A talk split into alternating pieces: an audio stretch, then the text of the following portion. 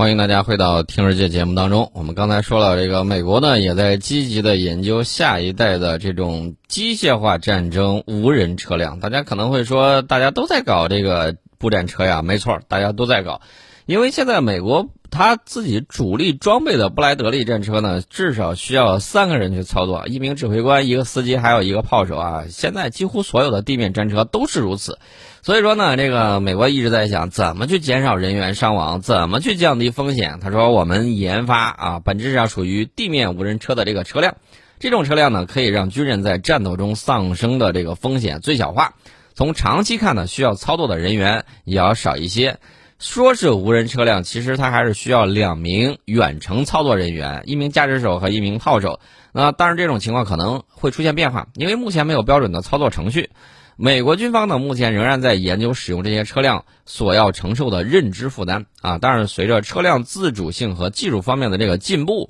将来操控一台甚至多台车辆所需要的这个人手呢，可能会减少。那么，我们看啊，这个有一些这个美国方面呢，他就会讲说。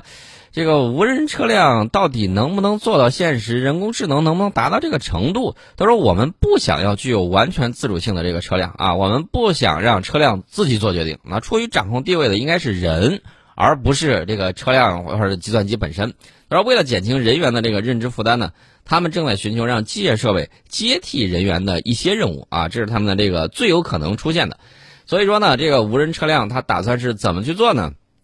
他们前一段测试了布莱德利战车，还还有那个 M 幺幺三装甲运兵车，然后测试完了之后，他试验了一下，说无人作战车辆需要军人在较短距离外进行操作，距离大概是一千五百米到两千米，具体要决定于地形啊。大家可能会说又提到地形了，没错，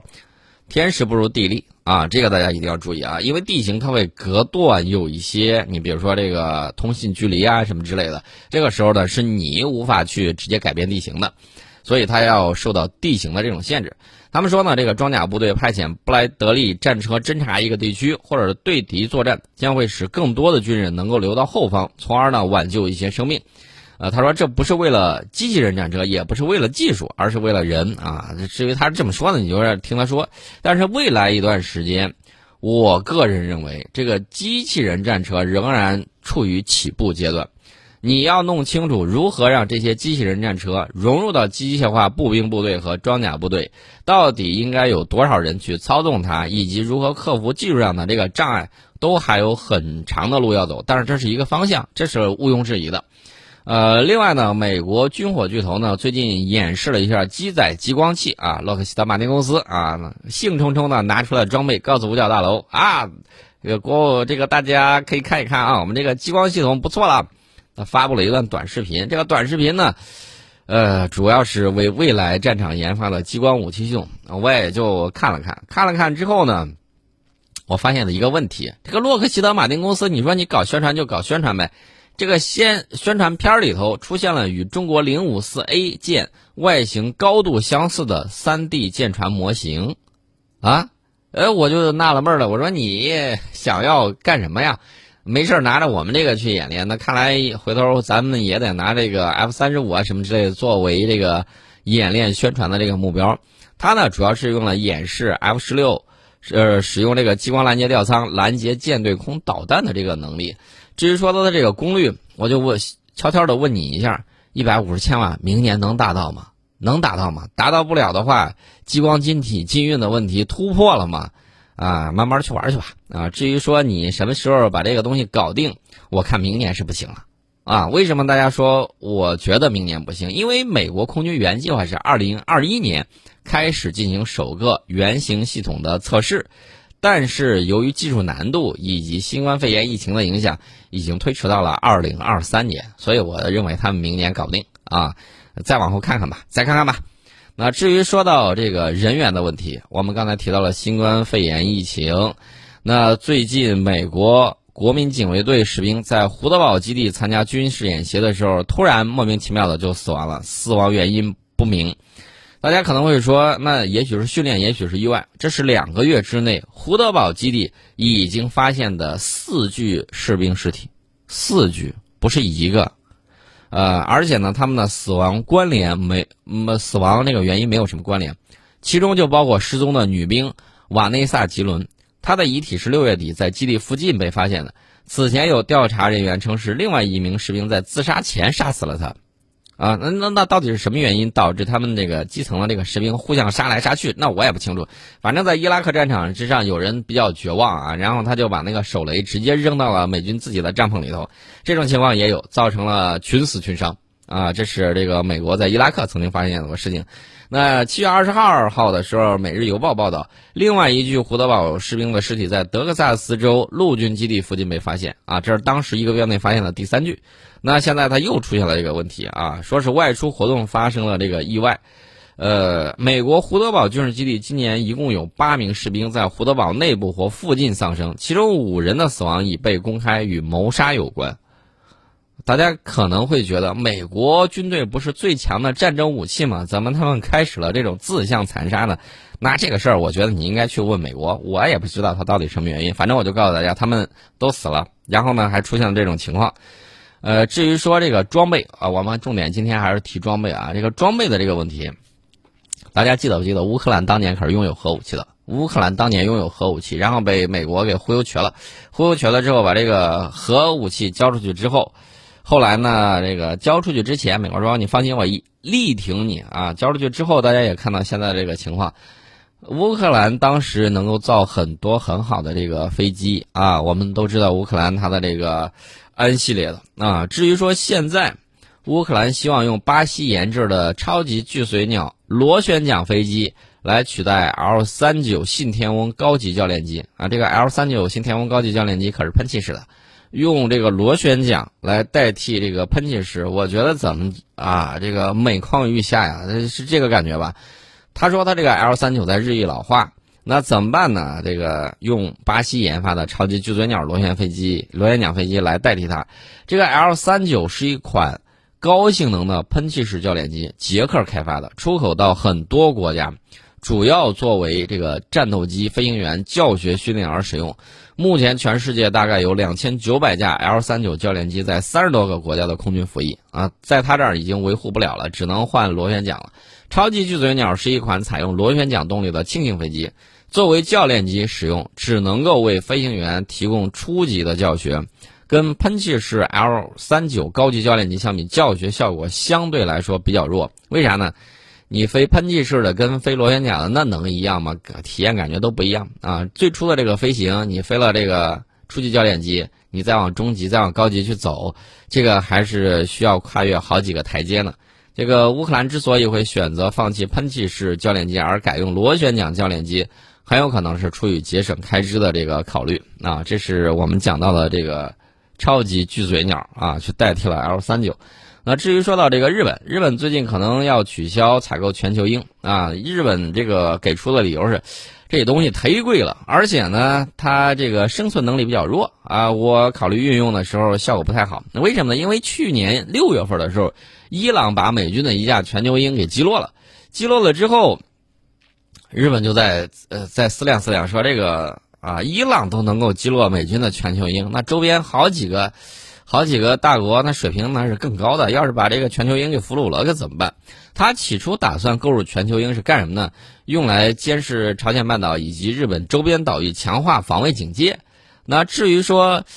啊，这碰到周边这种防空能力更强的，然后火力更猛的，这个全球鹰买了就差不多成别人的俘虏了，或者说全球鹰直接就给炖鸡了，这种情况下都有。他不能冒着高额无人机被击落的风险，所以他认为这款无人机不适合用于海洋监视，所以他就不打算买了。呃，其实呢，我要告诉大家，这个生意呢还是很有说头的，因为日本政府二零一四年就这个军购案编列了五百一十亿日元的预算。但二零一七年遭遇了美国敲竹杠，美国说涨价啦啊，这个给他算了一把，说原材料涨价了，人工也涨了，涨价直接提升了五分之一的五分之一还多的价格，涨价百分之二十三啊，这个费用很高，也是日本大推盘虎的原因之一啊。如果说日本政府取消了采购全球鹰，将是继取消部署陆基宙斯盾系统之后。第二次调整基于对外有偿军事援助的武器采购计划啊，这是我们提到了这个一系列这个采购，呃，至于说他到底说我买还是不买，这这个人家自己做主啊。东西呢，我一直建议不要买贵的，要买对的啊，这个很关键。可以考虑一下，将来考虑买一下我们的无人机。这是我要给周边的这个朋友们提个醒啊，要买的话，中国这边生产能力很强啊，制造业的这个中高端呢，我们都是可以努力去攀爬的。然后呢，这些东西呢，啊，无人机在我们这儿都大白菜了。啊，所以说呢，你可以考虑考虑啊，如果不买它的，可以考虑买我们的啊。然后呢，标准呐、体系啊，可以跟我们去看齐，这个还是很棒棒的。欢迎大家回到听世界节目当中。刚才呢，我们也听到了这个关于海鲜烧烤啊，这个晚上的时候呢，去撸个串儿，然后喝个啤酒呢，感觉还是很棒棒的。但是呢，八月十二号和十三号，呃，我国又有三地呢，先后通报在对进口冷鲜产品进行检查后，发现新冠病毒。而需要引起注意的是，十三号深圳在一份从巴西进口的冻鸡翅表面发现了新冠病毒，而以往主要在进口冷鲜产品的外包装上是检出病毒的。那么，根据公开的信息统计，七月份以来，全国各地已经有十地先后在海鲜产品包装之中检出了新冠病毒阳性，其中就包括了十三号深圳在冷鲜产品表面发现的病毒。而在这实地的通报之中，南美进口的厄瓜多尔虾成为重灾区，屡屡上榜。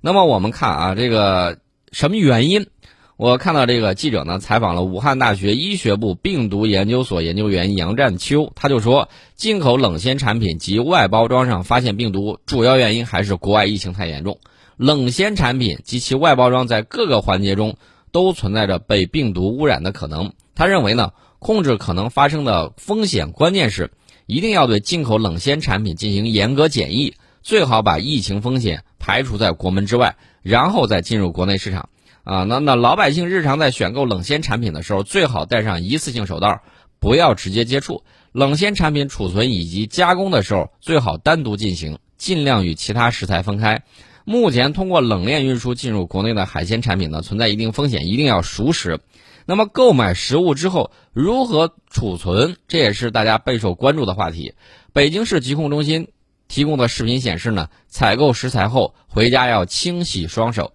在冰箱内存放食品的时候要分类存储，保证生熟分开，注意固定区域存放或者是隔层摆放，避免食物间的交叉污染。那么存储完食材之后呢，应该再次清洁双手。家庭之中存储这个生鲜的这个冰箱如何进行消毒处理？这个也是个关键环节啊，在这儿呢给大家这个说一下怎么去进行。如果说你这个冰箱冰柜存放过疑似污染的食物或者或者是原材料啊，你可以把这个冰箱冰柜清空之后断电，恢复到室温，将冰箱冰柜中的积水擦干之后，内表面使用每升两千毫克的季铵盐类消毒液擦拭消毒，作用时间三十分钟。清水擦洗，你像你这个案板啊、这个刀叉呀、碗筷啊这些炊具呢，可以用热力消毒三十分钟啊，就可以这个起到这个防护的这个作用。这是给大家这个说一点啊，这个情况。另外呢，中科院这个动物研究所康乐院士团队呢，呃，近日发现了一种蝗虫群聚呃蝗虫群它聚集。产生的这种信息素分子啊，就揭示了蝗虫聚众成灾的这个奥秘。因为前一段时间我们看那个非洲蝗虫啊，一个是它到印度去了，另外一个就是突然哎，后来就没有报道了。后来呢，它又起来了。大家对这个蝗虫，尤其是对这个粮食安全呢，还是非常关注的。那么这个成果呢，最近是在国际学术期刊《自然》上发表。那么康乐团队呢，它主要通过分析群聚型和散居型飞蝗的这个体表和粪便挥挥发物，在三十五种化合物之中呢，鉴定到由群居型蝗虫特异性挥发的气味似乙烯基苯甲醚。那么它通过一系列的这个实验，确定就是这种化合物对群居型和散居型飞蝗的不同发育阶段和性别都有很强的吸引力。能够响应蝗虫种群密度的变化，大家可能会说，这个，那你研究这个东西到底干什么用的？长期以来呢，人们对蝗灾的这个防治主要依赖大规模喷施化学的这个杀虫剂。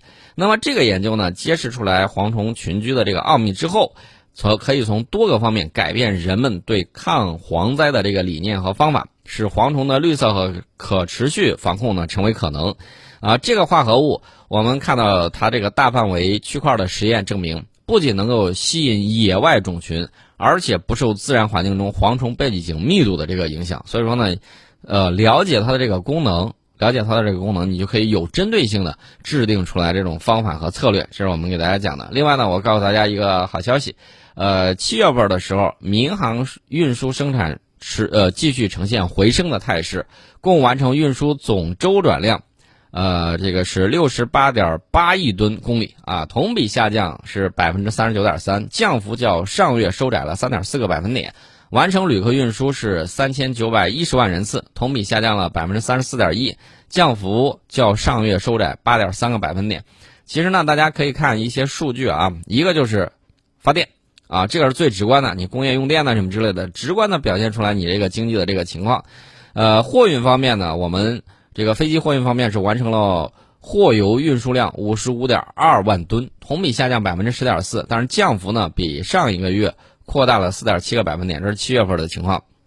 其中呢，这个全货全货机货油这个运输量继续保持较快增长，共完成了二十二点九万吨，同比增长是百分之二十点四。这个数据说出来之后，大家就会看到啊，我们这个是在逐渐经济是在逐渐恢复当中。呃，我们今天呢，先给大家聊这么多。呃，随后的节目里头呢，我们跟大家继续聊更多的关于我们的这种装备的这种发展呐，科技的这个进步啊等等。